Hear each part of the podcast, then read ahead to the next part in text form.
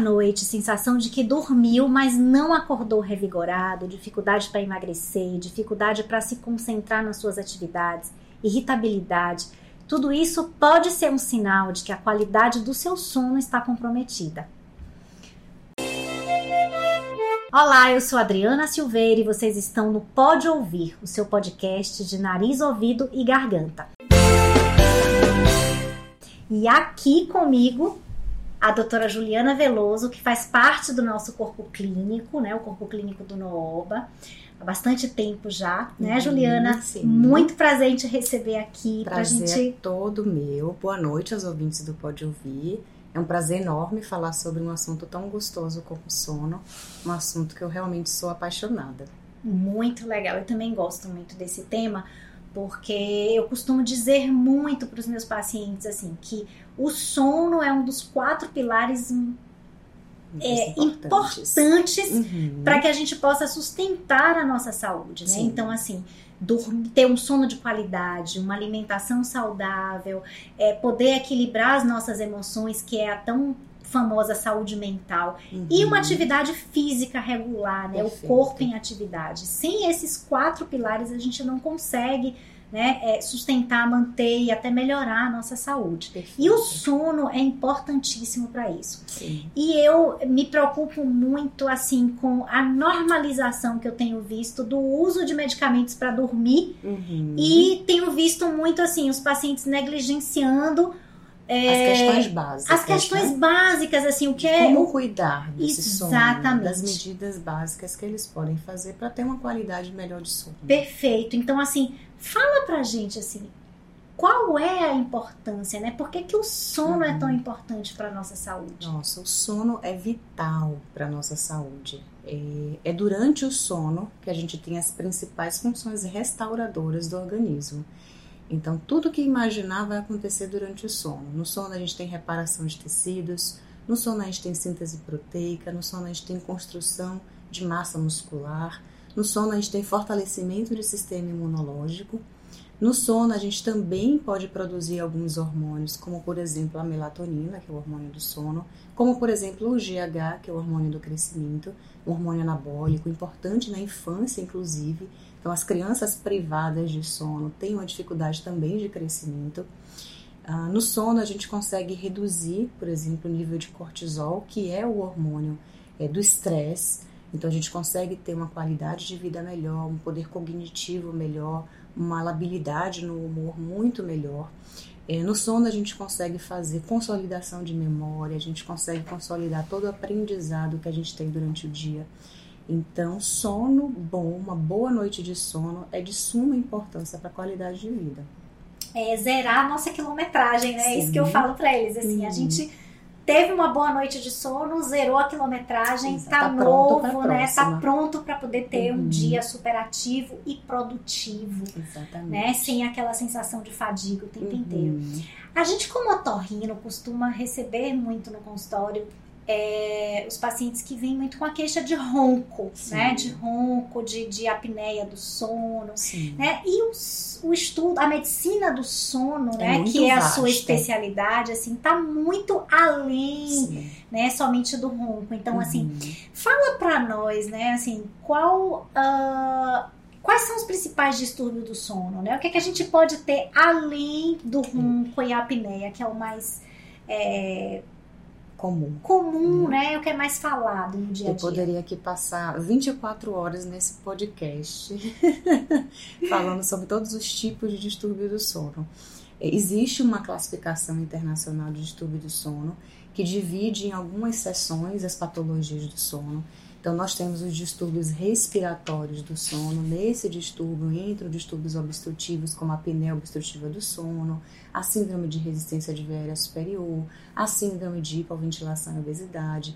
Entra também os distúrbios respiratórios centrais.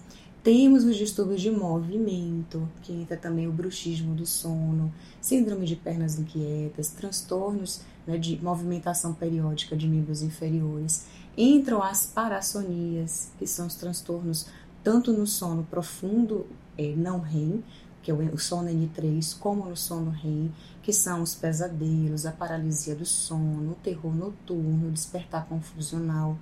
Entram também os distúrbios de ritmo circadiano, que podem ser o jet lag, que são os pacientes que viajam né, para mais de dois fusos, os atrasos de fase, que são os adolescentes que estão dormindo cada vez mais tarde, e isso gera uma repercussão, porque esse adolescente que dorme mais tarde, ele deveria acordar mais tarde para ter um tempo de sono suficiente.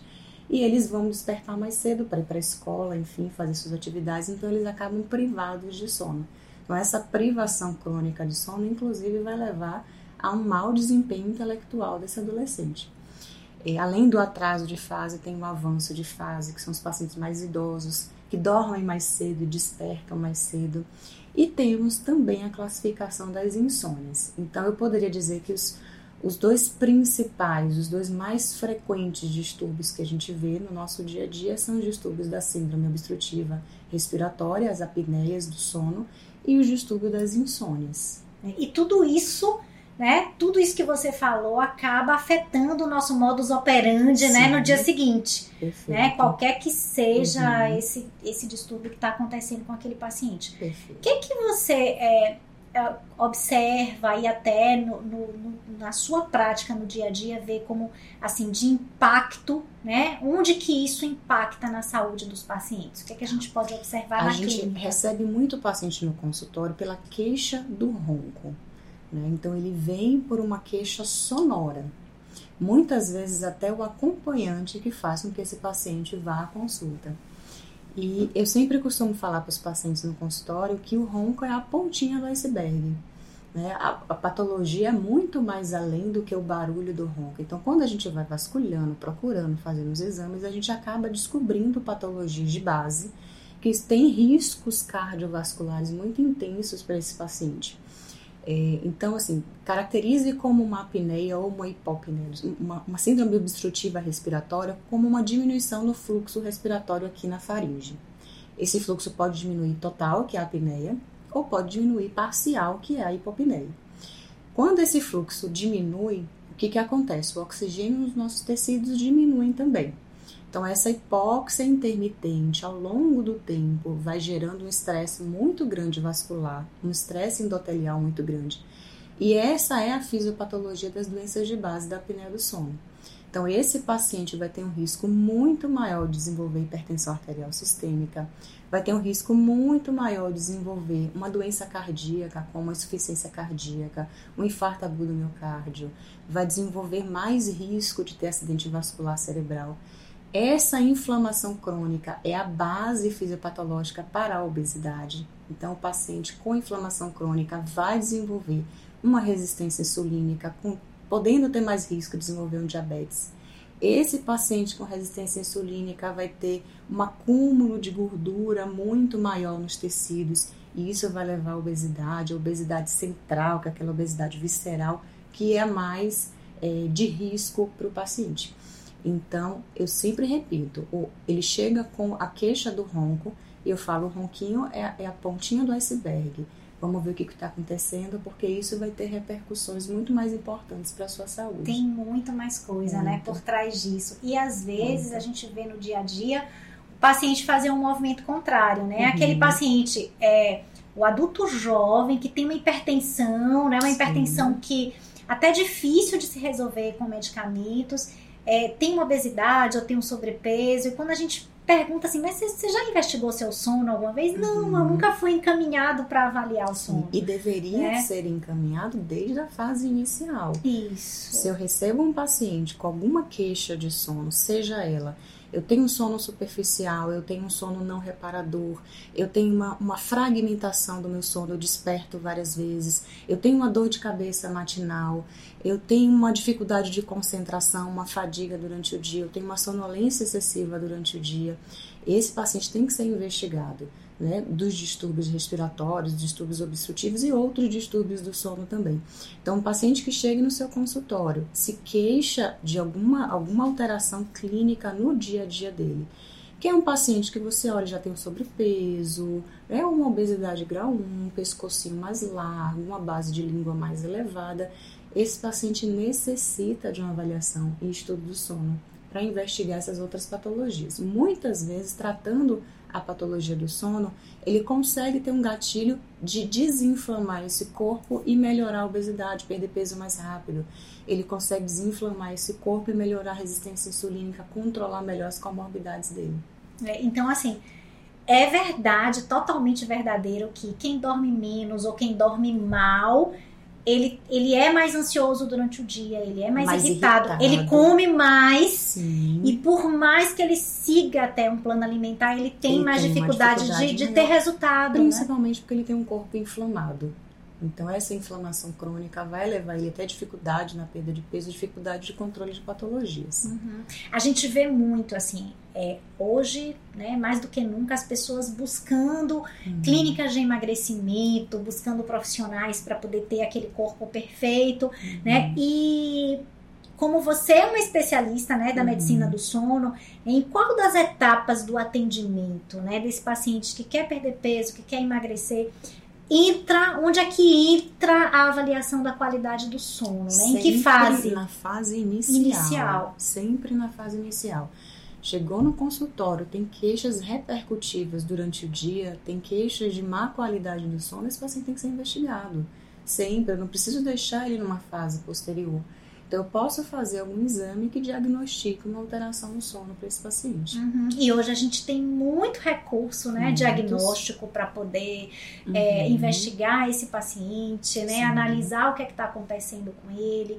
E o que é que você, assim, é, de que forma você enumera os recursos diagnósticos que nós temos hoje, né? A gente vê muita resistência do paciente, às vezes, a fazer uma polissonografia, uhum. né, no laboratório do sono, porque Sim. a gente sabe que não reflete, né, a realidade nem sempre, ele fica mais ansioso.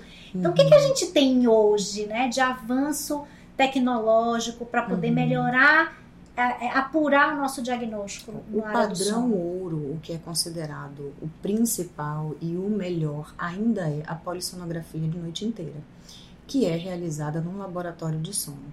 Então, esse, o que é polissonografia? É uma monitorização do sono com, to, com vários. É, é, vários parâmetros, eletroencefalograma, tem uma canulazinha nasal que vê o fluxo respiratório, tem uma cintazinha torácica que vê o esforço respiratório, tem oximetria. Então eu consigo ter toda a noção do que está acontecendo com esse paciente na noite. Esse exame, essa polissonografia, ela é dividida em quatro tipos. Né? Eu tenho a polissonografia tipo 1, que é essa polissonografia de laboratório do sono, com um técnico assistindo esse exame. Esse técnico pode intervir se eu tiver alguma perda de algum canalzinho desses eletrodos, se acontecer alguma coisa que, que modifique o resultado do exame, o técnico intervém para ter uma qualidade boa de resposta desse exame. É, temos a polissonografia tipo 2, que é igualzinha à polissonografia do laboratório do sono, porém o paciente monta tudo e vai para casa. Essa polissonografia tem pró e o contra. O pró, maravilha, você está em casa, no seu ambiente, você se sente menos ansioso, então você consegue ter uma noite melhor de sono. Contra, você não tem um técnico assistindo esse exame para intervir se necessário. Temos, ainda é um exame também oneroso, a polissonografia tipo 2. Temos a polissonografia tipo 3, que é uma monitorização cardiorrespiratória que você avalia só o fluxo respiratório, o esforço respiratório com as cintas e oximetria de pulso e a frequência cardíaca. É uma monitorização em casa, portátil, mais em conta, menos onerosa, então mais fácil de ser realizada, mas eu tenho não tenho como análise se esse paciente está realmente dormindo. Eu perco o parâmetro do eletroencefalograma. Então, esse exame subestima um pouco a realidade desse paciente, porque para calcular o índice de apneia e hipopneia, eu preciso saber alguns despertares. Então, se eu não tenho essa análise, se o paciente está dormindo, eu não tenho arquitetura do sono, Você eu não consigo avaliar, perco o parâmetro. E temos a polissonografia tipo 4, que é algo mais simples, mais portátil ainda, de fácil acesso e muito menos custo, que avalia mais a oximetria.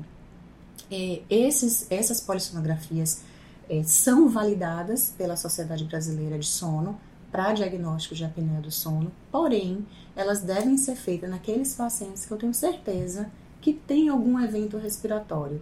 Então, eu tenho um alto valor preditivo que ele tem a apneia. Ele chegou para mim, se queixou da noite dele ruim, ele se queixou das repercussões durante o dia. A esposa fala para mim: Olha, eu preciso, muitas vezes eu fico assustada, acho que ele não tá mais respirando, eu preciso sacudir ele para ele respirar.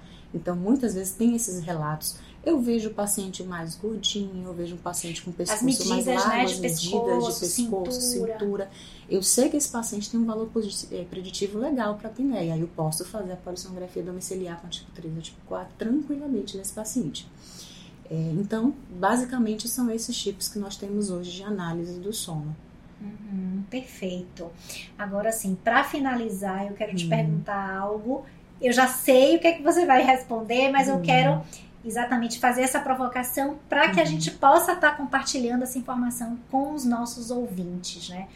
Ah, a gente sabe que higiene do sono é extremamente importante. e O que a gente Muito. vê na prática é o paciente dizer, doutora, né? Ô fulana, me dá, me diz o nome de um remédio para eu remédio, um dormir indutor de sono. né? E a gente vê Uhum. muito, às vezes, pessoas né, se, se automedicando Automedicando. porque é, o amigo começou a usar e deu certo com ele, né? Assim, Uhum. Entrando numa sequência de usar a medicação e não resolvendo o básico que poderia ajudar ele. exatamente. Funciona, Funciona. se não tiver Sim, higiene do sono. Não, não funciona se não tiver Perfeito. higiene do sono. É, higiene do sono, ela pode são medidas educacionais, né? São orientações básicas simples que qualquer pessoa pode fazer em casa. É, geralmente orientada para os adolescentes, para os adultos, para os insones, né? Os insones, eu oriento muito a higiene do sono. Insones são aqueles pacientes que têm dificuldade de iniciar o sono, ou manter, ou desperta precocemente é, que tenham repercussões clínicas durante o dia por mais de três vezes na semana, por mais de três meses. Então, esse é o paciente insônia. Então, a higiene do sono faz parte do tratamento desses pacientes. Então, quais são essas medidas educacionais que eu posso passar ao paciente? Coisas simples: evitar álcool, é, evitar o tabagismo, fazer atividade física, se expor à luz solar pela manhã. É necessário exposição solar pela manhã para a gente produzir melatonina bem à noite. Ah, um paciente precisa ter um, um horário regular para deitar, um horário regular para levantar. Esse paciente precisa ter um local né, calmo, um local com baixa luminosidade, com baixo ruído, com a temperatura controlada, temperatura não muito quente, não muito frio. Esse paciente precisa evitar a exposição à luz de eletrônicos. Então, pelo menos uma hora antes de dormir, esse paciente tem que evitar a exposição a tablets, a celulares, a computadores, a televisões, porque essas, esses eletrônicos eles emitem uma luz azul que vai lá no olhinho da gente, na retina, e diminui a nossa produção de melatonina, que é o hormônio do sono. Então, o ideal é não se expor. Oriento sempre o paciente que tem distúrbio de sono, evite cafeína após as 17 horas. Né? Jantar cedo jantar também é algo mais extremamente cedo. importante, né? Uma refeição mais, bem, leve, jantar mais, mais cedo. fácil de digerir. Evitar cochilos durante o dia. Eu sempre falo que os adultos são é, monofásicos, né? A gente tem uma, um, um sono durante o dia. Se a gente cochila à tarde, a gente rouba um pouquinho do sono da noite. Diferente das crianças, que são polifásicas, principalmente até 5 anos de idade. Essas crianças precisam do cochilo para ter uma boa de sono noturno. Os adultos são monofásicos, então os adultos que têm problema de sono eu peço para evitar também esses cochilos. Então são medidas simples, medidas básicas que se a gente seguir à risca, a gente consegue melhorar a qualidade do nosso sono sem a necessidade de entrar com medicação, sem a necessidade de algo mais forte, né? Eu sempre também oriento o paciente a fazer uma restrição de tempo de cama, ir para a cama com sono. Não adianta você ficar fritando na cama, ruminando pensamentos na cama. Então aguarda um pouquinho, quando tiver o sono você vai deitar. É, adeque o seu ambiente ao seu corpo saber que a sua cama é para dormir. Então você não vai comer na sua cama, você não vai assistir televisão na sua Não vai cama. levar coisas de não vai trabalho levar pro quarto. coisas de trabalho para o seu quarto. Aquele ambiente, o seu organismo tem que estar adaptado que ali é para o sono. Então são medidas simples, básicas que funcionam e são efetivas. É, e, e eu acho que é o ponto que a gente tem mais dificuldade, Uhum. né, para poder conseguir persuadir o paciente a Sim. seguir a risca, Eles querem né? um caminho mais, Mais curto, fácil, mais fácil. né? E Me eu, dê um remédio remedinho e eu vou continuar a minha vida aqui do jeito que eu tô. E é, é uma frase que eu uso muito, assim, para eles, né? Que é uma frase de Hipócrates, que ele diz: antes de curar alguém, pergunte se ele está disposto a abandonar todos os hábitos que se fizeram adoecer. Então, assim, é, para a gente melhorar a qualidade de sono, é importante muitas vezes a gente até com o paciente sair fazendo aquele checklist, né, Sim. com tudo que ele tem no quarto. Uhum. Às vezes aquela TV com aquela aquela pontinha de luz de vermelha luz. que fica uhum. ali durante o sono Ar interfere. Com uma luz. Exatamente, aquele às vezes um ruído, né? Uhum. É, a gente investir mesmo num, num bom colchão, né, Sim. numa cortina né, com blackout, para que o ambiente fique né, mais escuro, sem luminosidade, sem luminosidade para que esse sono seja realmente reparador. Né, de qualidade uhum. mesmo, e seja reparador e que a gente de fato possa zerar a nossa quilometragem. Né? É isso. Eu queria te uhum. agradecer muito, assim, e até dizer. Né, para as pessoas que tem muito mais informações no nosso blog, né, no blog do uhum. Nome, inclusive textos escritos pela Sim. doutora Juliana que é especialista e, e, tem vídeos, é só acessar o nosso site, né, o www.nova.com.br, uh, ah, nossas redes sociais, que é o arroba Noba Núcleo de Otorrino. E, e, é isso, Juliana, eu te agradeço imensamente por você eu ter que compartilhado. Fico agradecida por participar e espero que alguma informação né, seja importante para o ouvinte, tenha tocado, tenha modificado algo para algum ouvinte, já, já, já exerci o meu papel. É, e que a gente possa, de fato, né, ser, ser um agente transformador né, na, uhum. na vida de nossos pacientes, para que eles possam, de fato, se, se embasarem nesses quatro pilares importantes. Eu acho que quando a gente consegue seguir né? Arrisca. É, arrisca. Porque assim, uma coisa interfere na outra, né? Se a gente não dorme bem, a gente come mais. Sim. A gente é, tem mais desejo de doces, de uhum. comidas mais calóricas, né? Se a gente não faz atividade física, a gente acaba que fica mais é, indisposto, né? A gente não consegue ter aquele gás, aquela energia. Se a gente não consegue gerenciar as emoções, a gente também não vai dormir bem e também aí vai descontar na comida. É um ciclo, é um ciclo, é um ciclo né? Que eu digo muito, é, é, que nem é cachorro correndo atrás do rabo, Isso. né? Então é, é, mais te agradecer mesmo por você ter podido estar uhum. conosco. Espero que você possa vir outras vezes. Espero que os uhum. nossos ouvintes possam é, também acessar né, esse material que eu é, falei agora para vocês, para todos, né? E muito obrigada, Ai, obrigada pela sua participação. Fico muito feliz.